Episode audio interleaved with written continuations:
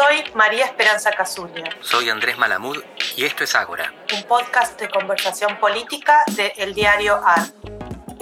Hola Andrés. Hola Mex, ¿cómo andás? ¿Cómo estás? Me tomé el buque. Vos sí que te bajás de los barcos, verdaderamente, todo el tiempo. trato de ir de, embarcar en aviones, pero sí, yo sé de lo que se tomó el barco de vuelta, aunque voy y vengo todo lo que puedo.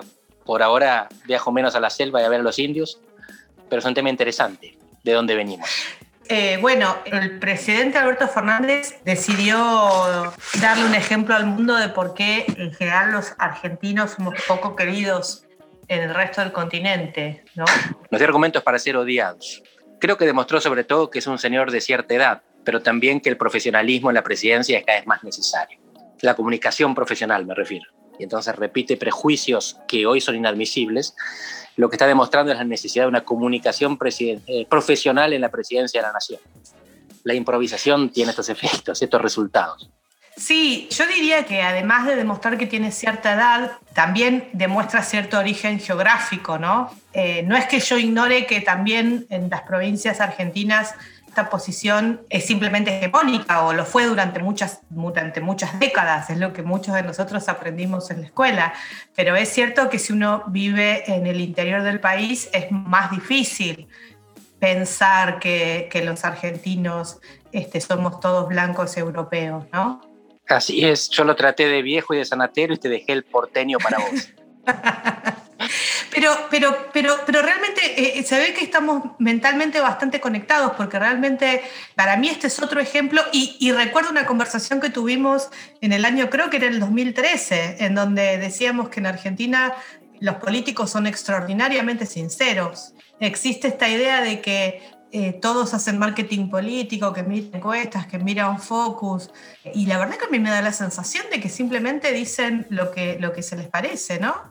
Es así, dijo lo que piensa y la mitad de lo que dijo, por lo menos, la siguió pensando después.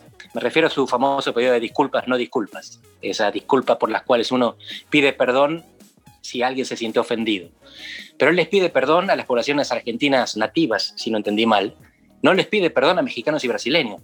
Es decir, que él entiende que dejó fuera algunos argentinos en su, en su locución, pero no se da cuenta que puede haber resultado ofensivo para los no argentinos. Sigue mirando el mundo desde la superioridad del obelisco. Claro, yo estaba, y yo estaba pensando, o sea, esto que con respecto a la sinceridad de los políticos, ¿no? Mauricio Macri dijo en un momento dado, todos los sudamericanos descendemos de europeos, que en un cierto sentido se remite o se enraiza en, el, en la misma formación imaginaria, pero de alguna manera fue como más abierto, porque serían todos los sudamericanos, no solamente los argentinos. tuvo la eh, generosidad de, blanquear un continente. Después también dijo la famosa frase de, bueno, eh, qué angustia, querido rey, ¿no? Y obviamente Cristina Fernández de Kirchner tenía una gran espontaneidad y repentización en lo que decía y lo sigue teniendo en el uso de Facebook, en el uso de Twitter. Eh, ayer un, amigo decía, la Argentina es un país que produce una gran cantidad de asesores en comunicación política y una gran cantidad de políticos que no se, no se hacen asesorar por esos asesores, ¿no? Es así, tenemos muchos profesionales y muchos, son muchos amateurs y no entran en contacto. Los profesionales están tratando desesperadamente de que los amateurs que tienen éxito electoral les den bola y no consiguen un buen resultado. Pero lo que estoy observando acá también es el efecto burbuja, que vos lo estabas definiendo sin el nombre recién. Nosotros miramos lo que tenemos alrededor y vemos una cierta fisonomía. Y en el interior se ve diferente a Buenos Aires. Pero cuanto más arriba la clase social y cuanto más arriba se llega a la cúpula, a las cumbres latinoamericanas, nosotros vemos sobre todo gente de tez blanca. Esto en África subsahariana no pasa. Así como en Europa no ves negros, a pesar de que cada vez tenés más, por ejemplo, población de la India, de Pakistán, de Argelia, depende del país al que vayas. Y en América Latina la segregación llevó a que el elemento más visible sea el europeo. Pero los estudios con el tiempo nos hicieron descubrir, por si algunos no lo sabían, que por debajo la composición racial del continente es mucho más diversa. Y esto es algo que no perforó todavía los discursos oficiales de ciertos, de nuevo, sectores sociales, geográficos y étnicos. Y es bueno que salga discusión. No sé si esto lo resuelve, porque la disculpa del presidente, otra vez, me parece, si bien intencionada, incompleta. Porque está pensando en a qué argentino se ofendió. y no a qué latinoamericano se ofendió. No sé si se, dio cuenta todavía. Además de que la cita era incorrecta, no fue Octavio Paz que dijo eso, fue Lito Nevia.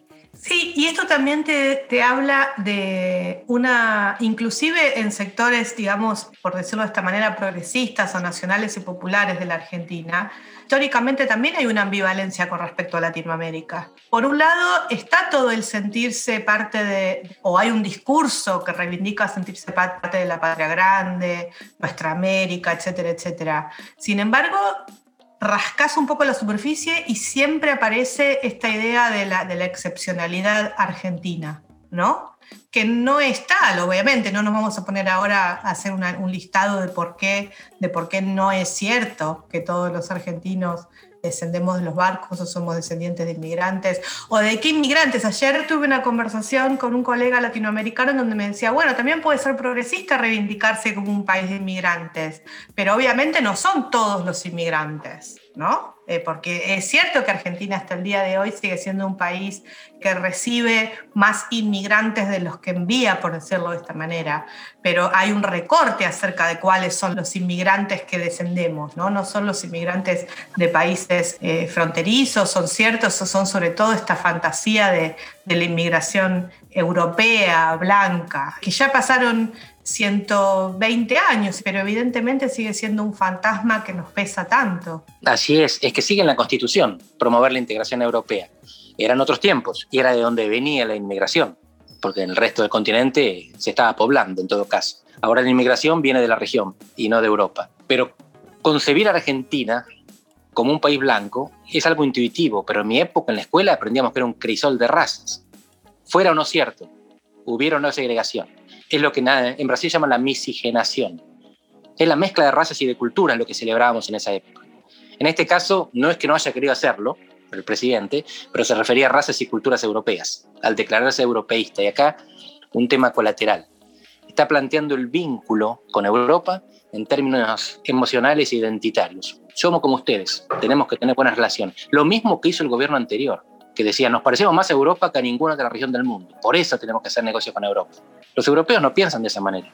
Por supuesto que España y Portugal tienen preferencia por Argentina porque tienen más acceso y comprenden mejor, y entonces a ellos les conviene en Europa presentarse como los porteros que nos abren la puerta. Pero después los intereses no se corresponden con las identidades. Bueno, no se corresponden con las identidades y también esto es una experiencia que creo que es bastante compartida por los que trabajamos o estudiamos en el exterior, ¿no? Que a veces nosotros argentinos tenemos existe esta idea de que estamos más cerca de Europa, de Estados Unidos, de lo que podemos llamar occidental, y cuando uno ingresa en sus espacios, claramente te das cuenta de que no te consideran eh, ni europeo ni norteamericano, ¿no? Que, más bien te consideran latino o latinoamericano. Me parece que también esto, bueno, vos trabajás mucho el tema de las dificultades de generar eh, instituciones de integración regional latinoamericana, ¿no? y estamos tratando, me parece que hay dificultades objetivas, obviamente, económicas, de industria, de modelos de desarrollo. Es realmente impresionante ver cómo siguen existiendo estas, estas matrices de sentido que tienen 100 o 200 o más años, que también son obstáculos para esta integración. Así es. Eh, por un lado es cierto que Argentina tiene un componente demográfico más europeo que la mayoría del resto de los países de América Latina. Por el resto, lo que vos decís, en muchos procederes y en la fuerza de las instituciones nos parecemos lejos, mucho más a la mayoría de América Latina que Europa o Estados Unidos. Ahí lo que les gusta pensar que se parecen a Alemania es, por ejemplo, los chilenos, por lo menos en otra época. Eh, algunos lo decían con orgullo, ahora no piensan lo mismo. Pero en el acátese pero no se cumpla, que es una tradición ibérica, nosotros la mantenemos en América Latina, cuando España y Portugal decirse europeizaron no tienen sentido, ellos ya lo eran, pero se parecen cada vez más al centro de Europa. Mientras nosotros nos parecemos cada vez más al centro de América Latina. Y ahí hay una disonancia entre cómo nos vemos y lo que somos.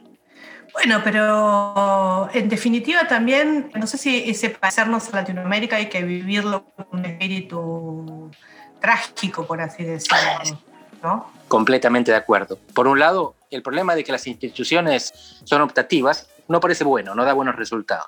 Por el otro, las guerras mundiales y el holocausto lo hicieron en Europa, no en América Latina. Así que somos mucho, mucho más desordenados, pero también mucho menos violentos.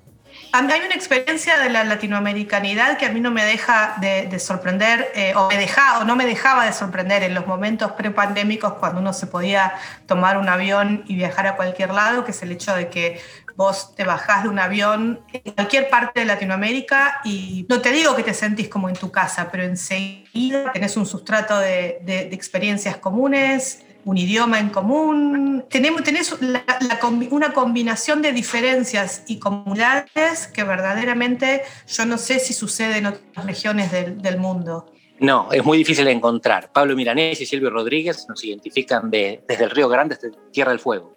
Lo más parecido que encontré en Europa es ABBA, pero ABBA es universal, no es solamente europeo. Y de nuevo, son suecos cantando en inglés. Así que es muy interesante esto, la trascendencia que tuvieron que hacer, pero están buscando un idioma que es lengua franca y que no es el idioma local de ningún pueblo de Europa continental. Tienen que ir a buscarlo a las islas. Es una riqueza fascinante, una diversidad que en algunos aspectos nosotros no tenemos, porque tenemos una mayor homogeneidad. Por el otro, nuestra heterogeneidad étnica es mayor y eso es algo que se pierde en discursos como el que estamos discutiendo. Bueno, eh, me parece que podemos esperar a la semana que viene y ver con qué nos va a sorprender otra vez nuestra, nuestros representantes eh, políticos, en todo caso. Volvemos al barco y los dejamos hablar. Un abrazo, Andrés. Un beso.